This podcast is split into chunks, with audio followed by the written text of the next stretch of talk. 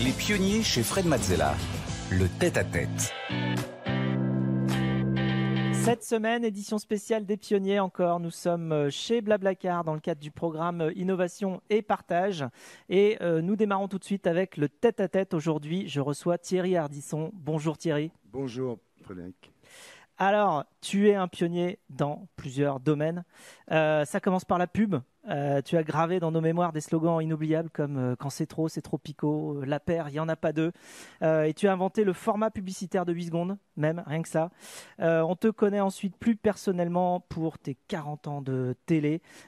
tu as conçu, produit et animé des dizaines d'émissions, dont des émissions cultes comme Salut les Terriens où tout le monde en parle. Tu as importé des préceptes de la publicité et du marketing à la télé. Euh, c'est ce qui a fait ta marque de fabrique en sachant cibler ton audience et en inventant euh, des interviews, euh, les interviews formatées, info intox, interview première fois, interview cauchemar et j'en passe. Tu reviens aujourd'hui avec un concept absolument dingue, Hôtel du temps, des interviews avec des personnes décédées. Tu ressuscites les morts rien que ça, grâce à la technologie du deepfake. Euh, alors, tu connais le principe de l'émission. On va reprendre euh, toutes ces étapes de ton parcours euh, incroyablement fourni et surtout s'intéresser à tes émotions, tes ressentis, tes apprentissages sur ce parcours. on aura quelques images et quelques interventions de Stéphanie qui viendra nous présenter des, passages intéressants sur ton parcours. et le, but, c'est qu'on comprenne un petit peu mieux comment tu fonctionnes. Peut-être que toi aussi, euh, peut m'aider moi aussi. Voilà. Euh, et, techniquement, j'allais dire qu'aujourd'hui, exceptionnellement, c'est moi qui pose les questions à Thierry Ardisson et je me dis, ça va pas forcément marcher. Il y a un moment, ça va se retourner, ça va s'inverser. Je vais me retrouver à répondre aux questions de Thierry. Je le sens. Enfin bon, bref, on y va quand même. J'ai un petit peu peur, mais c'est parti. Alors, on commence. Euh, on va commencer par quelques mots, tout simplement, sur ton enfance. Quels souvenirs tu, gardes qui ont pu façonner ta personnalité, tes envies, tes ambitions, la manière d'être de, de Thierry Ardisson? Quand j'étais enfant, j'avais l'horrible sentiment euh, de ne pas faire partie de ma famille, comme le, comme le cygne euh, qui est né dans une famille de canards. C'est-à-dire, euh, je ne comprenais pas ce que je faisais là. Je ne comprenais pas pourquoi mon père avait une voiture qui n'était pas terrible, pourquoi la maison qu'on avait était moins bien que les autres. Donc je me trouvais complètement comme déplacé chez moi. Et j'étais très solitaire. Le soir, pendant que mes parents regardaient la télévision, je montais dans ma chambre pour, euh, pour écrire, pour chercher des idées déjà, pour euh, réfléchir. Vous avez beaucoup bougé, hein? Ouais, on bougeait beaucoup parce que mon père faisait très au public. Donc quand il faisait le tunnel sous le Mont Blanc, on habitait à Chamonix. Quand il faisait l'autoroute du Sud, on habitait à Fontainebleau, etc. Donc je restais deux, trois ans par, par ville, disons. Donc j'avais à peine le temps de me faire des amis, on repartait déjà. Donc c'était ça, ça t'a donné la capacité à être euh, à, tourner la page. D'abord à m'adapter partout, effectivement, et ensuite à partir du jour au lendemain, euh, à tourner les pages, ce qui m'a plutôt aidé, parce que c'est vrai que si j'avais pas tourné les pages, je serais encore en train de faire de la publicité ou en train de faire du, talk show ou je sais pas.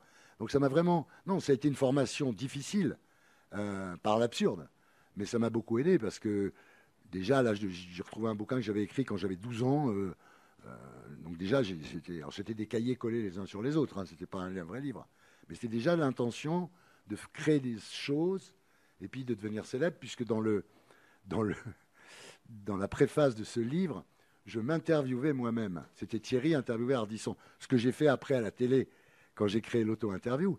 Enfin, quand on a 12 ans déjà, imaginer de s'auto-interviewer, c'était déjà les prémices de ce qui est arrivé après. Bien des questions que tu te posais? Que tu te posais, ah bah, c'est le cas de le dire? Pourquoi? Non, mais c'était pas Bernard Pivot. Hein. C'était pourquoi avez-vous écrit ce livre, de quoi ça parle, etc. Enfin, c'était promotionnel. Hein. Mais c'était déjà un signe. Et alors tu commences euh, à la fin des années 60 dans l'agence de pub euh, BBDO à Paris. Euh, et alors comment tu te retrouves dans la pub bah, Je me retrouve dans la pub parce que j'avais fait un concours par correspondance pour les chaussettes STEM. Et j'avais trouvé STEM un peu, beaucoup, passionnément à la folie. Ah, j'avais envoyé mon truc et je n'étais pas le premier du concours, mais il m'avait répondu en me disant c'est pas mal. voilà. Et je m'étais dit, dans le fond, pourquoi pas faire de la pub? Ça a l'air sympa. Donc je suis monté à Paris. Euh, je suis allé chez Publicis parce que Publicis c'était vraiment l'agence de pub par excellence, mais ils m'ont pas m'ont pas pris parce que je n'avais pas fait mon service militaire.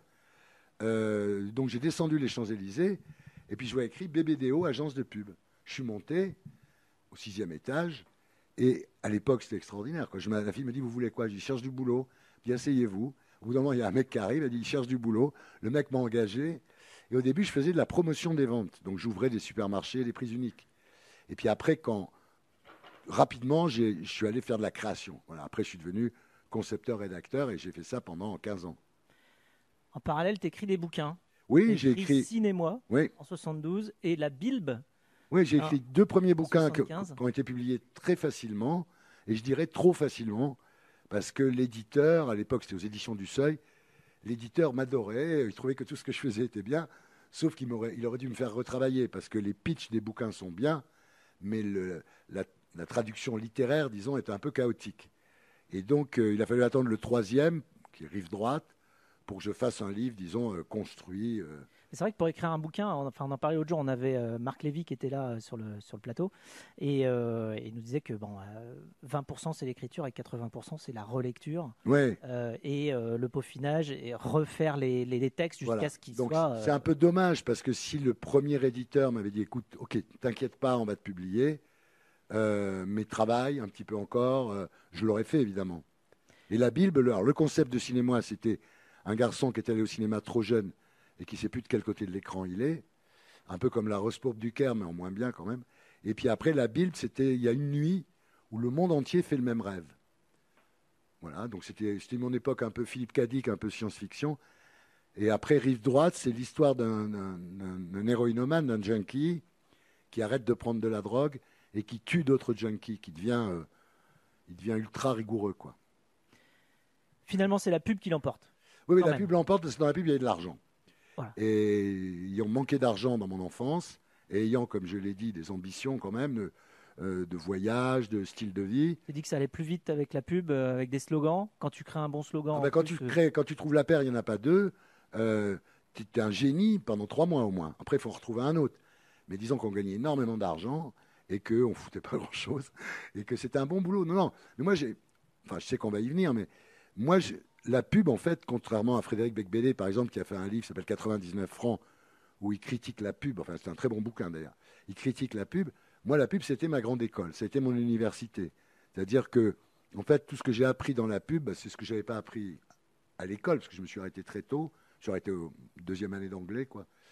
Et, là, j'ai appris à réfléchir, à travailler, à créer, à organiser la création, à rationaliser la création. Et donc, ça m'a beaucoup servi. Ouais.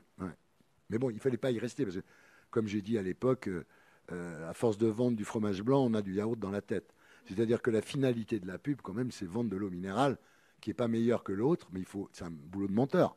Il faut expliquer qu'elle est meilleure. C'est très intéressant, parce qu'après, quand tu t'attaques à des, à des émissions de télé, la finalité est beaucoup plus noble, évidemment quand même le sens de la formule. Alors en 78, tu fondes ta propre agence avec euh, Eric Bousquet et euh, Henri Bachet. Euh, vous la nommez Business, au moins c'est clair. Ouais. et tu marques le secteur, Stéphanie marquez le secteur parce que vous inventez le concept du spot publicitaire de 8 secondes quand à l'époque les pubs en faisaient 30. Mm. Votre objectif c'est de permettre euh, aux petits euh, aux annonceurs à petit budget hein, euh, d'accéder à la télévision. Et vous êtes aussi celui qui a créé plusieurs slogans publicitaires qui ont marqué et qui marquent encore les esprits, comme Ovomal Team, c'est de la dynamique, Vas-y Vaza, la paire, il n'y en a pas deux évidemment, ou encore Quand c'est trop, c'est tropico. Et vous avez raconté dans une interview à, Playboy le rituel qui vous aidait justement à être créatif, c'était un bain, un pétard, un concept. Oui, oui, parce qu'en fait, euh, euh, je ne vais pas faire prosélyte de la drogue évidemment, mais quand on sait l'utiliser, ça peut être utile. Je ne suis pas le premier à dire ça. Et donc c'est vrai que pour trouver des idées, il faut se mettre en position de radar. Il faut être capable de les capter, les idées. Donc quand je suis dans un bain avec un pétard, ben, je, suis, décontracté, j'ai l'esprit libre, je suis désinhibé. Donc la recette d'une pub qui cartonne, c'est quoi? Dans un slogan qui marche, c'est quoi? Bah, C'est un slogan qu'il faut qu'il soit mémorisable. Quoi. Je veux dire, c'est tout. Le, truc, c'est que le, le, slogan n'est pas là pour communiquer quelque chose de, de précis. Tu vois, vas-y, par exemple, c'est pas précis, mais sauf que les gens, ils se sont mis ça dans la tête. Il faut qu'il y ait des, il faut qu'il y ait des allitérations aussi. Mm. Il faut que comme chaussée aux moines aussi. Comme chaussée aux moines, oui. Amen, euh, aux moines. Voilà, oui. Donc, euh, en fait, c'est le résultat de, de, journées de, brainstorming, pas obligatoirement en fumant des pétards d'ailleurs, mais de journées de brainstorming avec d'autres créatifs en, en, cherchant. Quoi. Puis un jour, en prenant sa douche, en prenant un bain, on trouve. En fait, je ne sais plus qui a dit ça, mais c'est vrai, le génie, c'est de savoir s'obséder. Et pour trouver une idée, que ce soit une annonce de pub ou que ce soit une émission de télé ou n'importe quoi, moi, ma technique, c'est de, me, de me poser le problème à longueur de journée et de soirée. C'est-à-dire, euh, je prends une douche, je me dis, partout où je suis, je prends le taxi. Et au bout d'un moment, on trouve. C'est-à-dire mais il faut savoir s'obséder, quoi. Alors, 40 ans de, télé à la suite de ça. Euh, en 80, tu fais ta première apparition euh, à la télévision à la suite d'une interview avec Yannick Noah. Tu nous racontes l'histoire? Bah, C'est-à-dire que je faisais une série. Déjà, bon, j'en avais assez de la pub, j'avais fait un peu le tour du problème.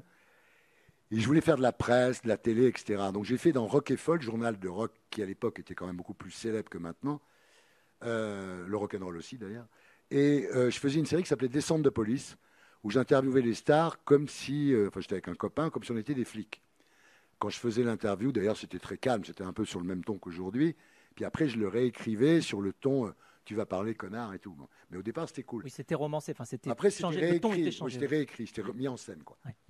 Et on en a fait 22 quand même. On a fait. Alors, c'était incroyable parce que dans Rock et Folk, qui était un journal de rock pur et dur, je suis arrivé à mettre Dalida, euh, je suis arrivé à mettre des gens absolument improbables, Henri Salvador, enfin, des gens qui étaient improbables. Et donc, un jour, on interviewe Yannick Noah, et il dit tout à fait normalement dans la conversation, mais sans être bourré, sans rien, en buvant du jus d'orange, il dit qu'il fume des pétards, ce qui non plus n'était pas. Bon. Et je ne sais pas pourquoi le numéro est sorti fin août, il ne se passait rien, il n'y avait pas d'actu, euh, et d'un seul coup, Noah fume des pétards. Là, c'est devenu énorme. Et alors, ce qui était très fatigant, c'est que le, ministre de la. Je ne sais plus quel ministre c'était, M. Bonnet, il est allé dire que c'était faux, que Noah n'avait jamais dit ça. Et là, je suis allé à la télé et j'ai dit attendez, ce qu'il y a dans le journal, c'est une partie de ce qu'on a. Donc si vous continuez à, dire que c'est pas vrai, je sors le reste. J'avais rien, évidemment. Je sors le reste. Donc ils m'ont lâché. Donc en 86, tu produis la première émission euh, pour la suite euh, à la folie pas du tout. Ouais. C'est-à-dire qu'en fait, ce qui s'est passé, pardon, c'est que j'ai fait des centres de police à la télé. Mais là, il fallait interviewer les gens directement sur un ton violent.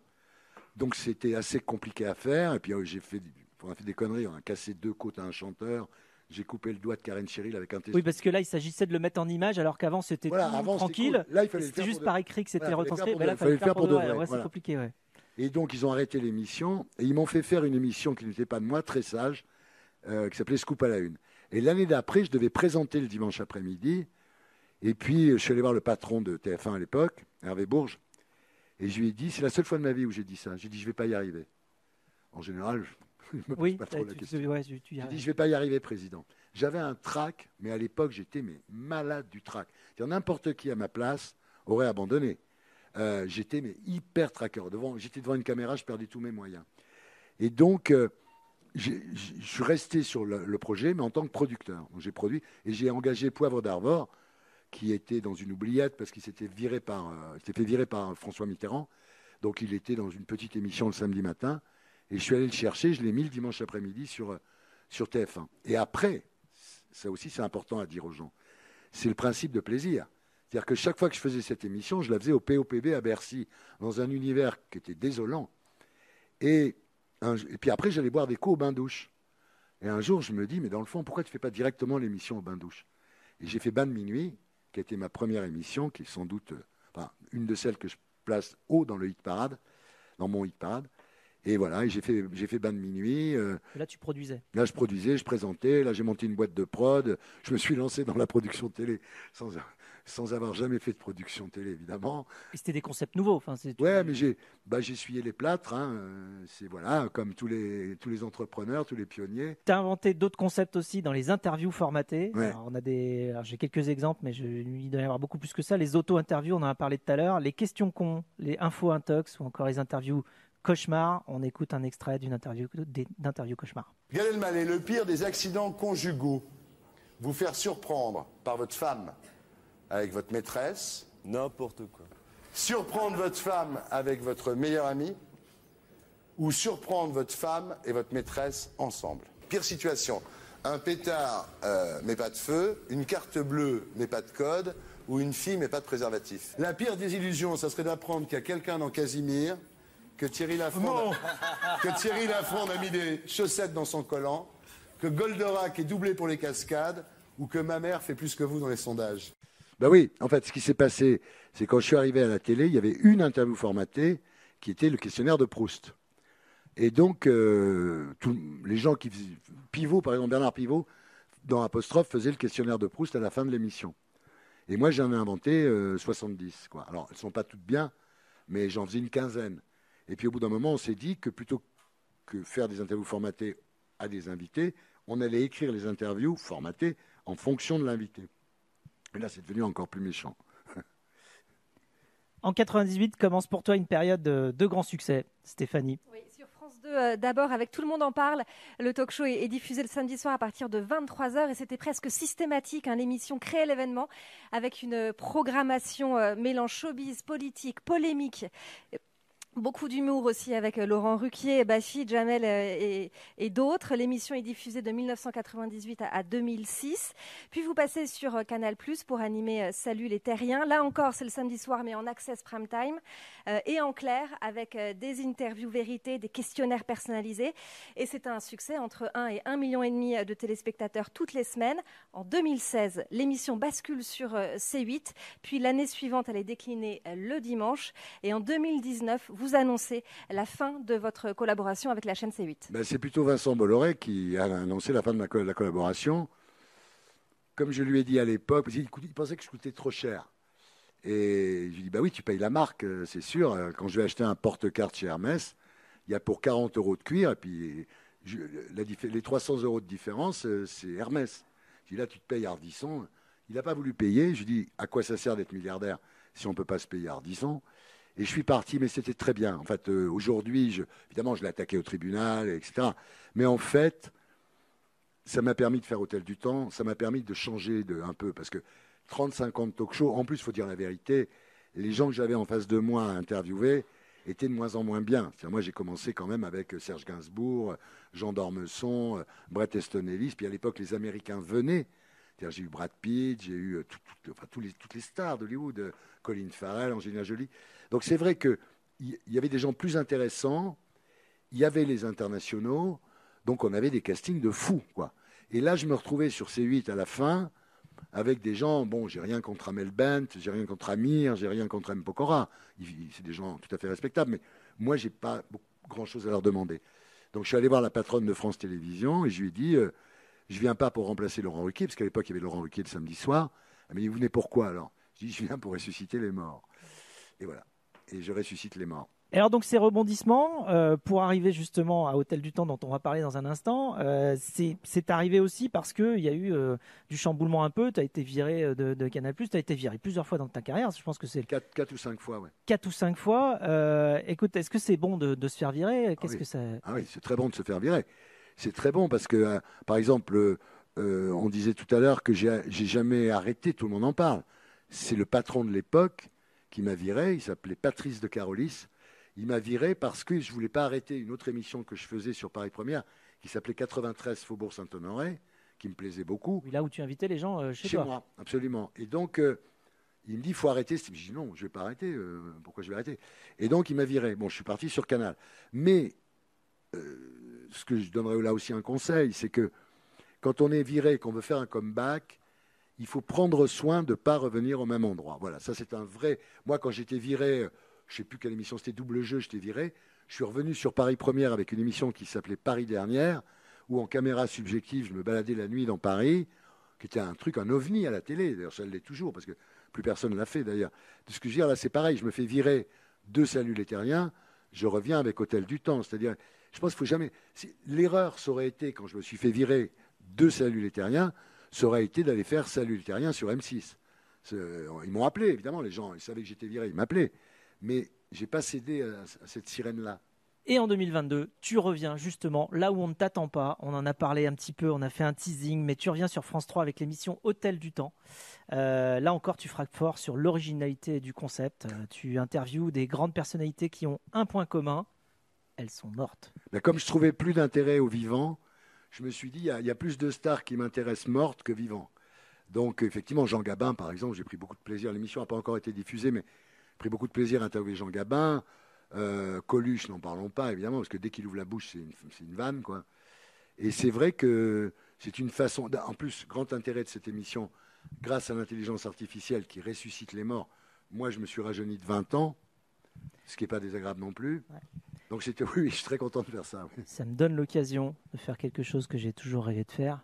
Magnéto Serge. Ah. J'ai parfaitement conscience de la fonction que j'exerce, en particulier ce soir. Nous étions comme les passagers d'un avion, avec plusieurs classes, qui boivent du champagne en sachant que l'avion va s'écraser sur la montagne.